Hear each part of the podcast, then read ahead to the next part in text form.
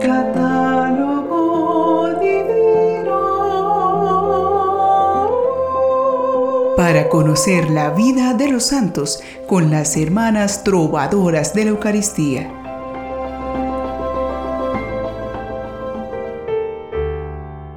Un saludo cordial para todos los seguidores del Catálogo Divino. Esperamos que se encuentren recargados de amor y gracia para seguir adelante en el sorprendente camino de la santidad. Meditar en la pasión de nuestro Señor Jesucristo nos ayuda a descubrir el inmenso amor de Dios por nosotros y cuánto le debemos agradecer. La mejor manera de ser agradecidos es poner en práctica sus enseñanzas y ponerse a su disposición para ayudar a crecer la comunión en la iglesia. Así lo hicieron los santos. Conozcamos a los bienaventurados que se recuerdan hoy 19 de abril y que pusieron todo de su parte para hacer luz en medio del mundo con su testimonio. Ellos son San León IX, Papa, San Elfego, Arzobispo y Mártir, San Geroldo, Eremita, San Jorge de Antioquía, Obispo, Beato Conrado de Ascoli, religioso, San Mapálico, mártir, Santa Marta de Persia, virgen y mártir, Beato Bernardo, penitente, y Beato Jacobo Duquet, laico y mártir. Hoy aprenderemos sobre la vida de un arzobispo de Canterbury, el cual fue mártir mientras intentaba detener la violenta invasión de los daneses en Inglaterra. Él es San Elfego, el Fego nació en el año 954 en Weston, Inglaterra, y perteneció a una familia noble. A edad muy temprana decidió convertirse en monje, a pesar de los lamentos de su madre que había enviudado. Ingresó muy joven en el monasterio en Gloucestershire. Más tarde se retiró a la soledad cerca de Bath y llegó a ser abad del monasterio de Bath fundado por segunda vez por San Dunstano. El Fego no toleraba la menor relajación de la regla, pues sabía cuán fácilmente las concesiones y excepciones acaban con la fidelidad de los consagrados. Solía decir que... Es mejor permanecer en el mundo que ser un monje imperfecto.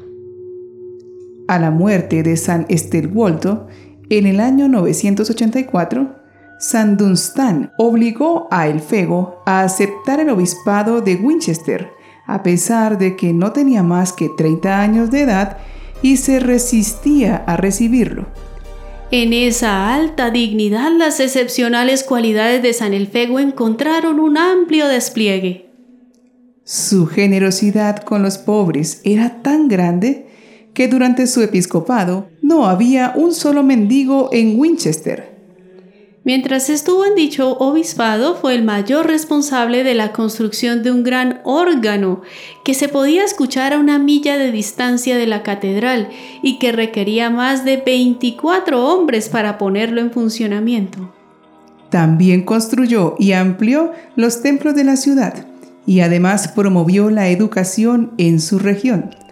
Como seguía practicando las mismas austeridades que en el convento, los prolongados ayunos le hicieron adelgazar tanto que algunos testigos declararon que se podía ver a través de sus manos cuando las levantaba en la misa.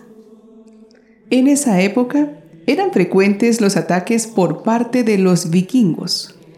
El rey Etelredo II había logrado evadir los ataques pagando tributos, pero San Elfego logró un acuerdo pacífico con Olaf, el rey de Noruega. Olaf era cristiano pero aún no había recibido la confirmación. Entonces San Elfego lo persuadió para entrar en una tregua de paz a cambio de confirmarlo y de que el rey Etelredo lo adoptara como hijo. Acordaron además el pago del Danehel, que era el nombre del tributo a los invasores vikingos para que cesaran los ataques. Gracias a este trato, Olaf prometió no invadir Inglaterra de nuevo y mantuvo fielmente esta promesa. De haber gobernado sabiamente su diócesis durante 22 años, el Fego fue trasladado a Canterbury, donde sucedió al arzobispo Aelfrico. fue a Roma a recibir el palio de manos del Papa Juan XVIII. Mientras se encontraba en Canterbury, alentó el culto a San Dunstan, además de introducir nuevas prácticas en la liturgia. También trajo con él la cabeza de San Swithun como una reliquia.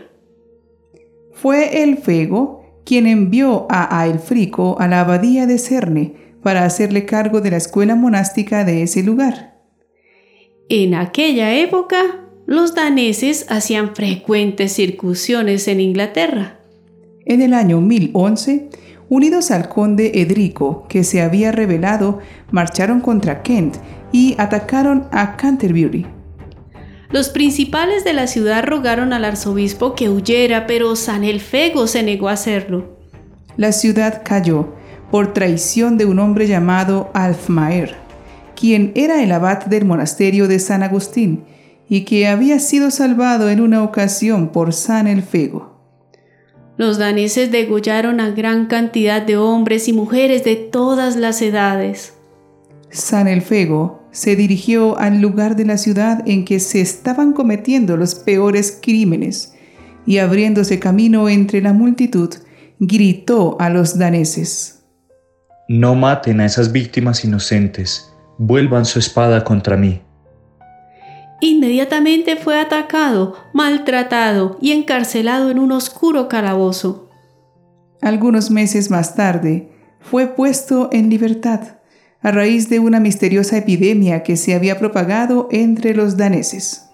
En medio de esa penosa situación, San Elfego había curado a muchas víctimas danesas con su bendición y con el pan bendito. A pesar de esto, los bárbaros exigieron todavía tres mil coronas de oro por su rescate. El arzobispo declaró que la región era demasiado pobre para pagar esa suma. Así pues, los daneses le llevaron a Greenwich y le condenaron a muerte, por más que un noble danés, Torkel el Alto, trató de salvarle. Su martirio se consideró durante mucho tiempo un ejemplo de la crueldad de los vikingos. En referencia a la muerte de San Elfego aparece el siguiente texto en la crónica anglosajona. Ya que ahí había vino, desde el sur vinieron Después tomaron al obispo en la víspera del domingo después de Pascua. Ellos lo aplastaron con huesos y cuernos de bueyes, y uno de ellos lo golpeó con un hacha de hierro en la cabeza. Ese golpe lo derribó. Y su santa sangre cayó en la tierra, mientras que su sagrada alma fue enviada al reino del Señor. Dicen que las últimas palabras de El Fego fueron, El oro que les doy es la palabra de Dios. El cuerpo de San Elfego fue recuperado y sepultado en San Pablo de Londres. En el año 1023, el rey Canuto de Dinamarca lo trasladó solemnemente a Canterbury. Uno de los sucesores de San Elfego, Lanfranco, dijo a San Anselmo que su antecesor no había muerto por la fe, pero el santo le respondió que Morir por la justicia es lo mismo que morir por Dios. Los ingleses siempre han considerado como mártir a San Elfego, y muchas diócesis inglesas celebran todavía su fiesta. Fue proclamado como santo por el Papa Gregorio VII en el año 1078. Oremos a este gran santo que quiso ser siempre un instrumento de la paz de Dios. San Elfego, patrón mío, ruega por mí para que mis obras sean buenas ante los ojos de Dios, que me mantenga firme ante las tentaciones del mundo y un día llegue a contemplar el rostro de Dios, de la Santísima Virgen María, del Señor San José y el tuyo, así sea. Las condiciones injustas dentro de la sociedad muchas veces se mantienen porque se adoptan como si fuera algo normal de la vida. El temor a confrontar a quien se equivoca con los argumentos justos del respeto a la dignidad de las personas y al bien común hace que se alimente la corrupción. A veces ser corrupto no es solo robar bienes del tesoro público. Ser corrupto es contaminar aquello que es legal, transparente, legítimo. Si somos verdaderos creyentes en Jesucristo, no podemos esperar a que las personas cambien para cambiar nosotros, y mucho menos pagar con la misma moneda a quienes son deshonestos con nosotros. Necesitamos ser valientes y decididos para ser buenos. Hay que tener carácter y audacia para ser honestos y correctos en la vida. Cambiaremos la sociedad en cuanto lo hagamos, siendo honestos y transparentes en nuestra vida de pareja, de familia, de hogar.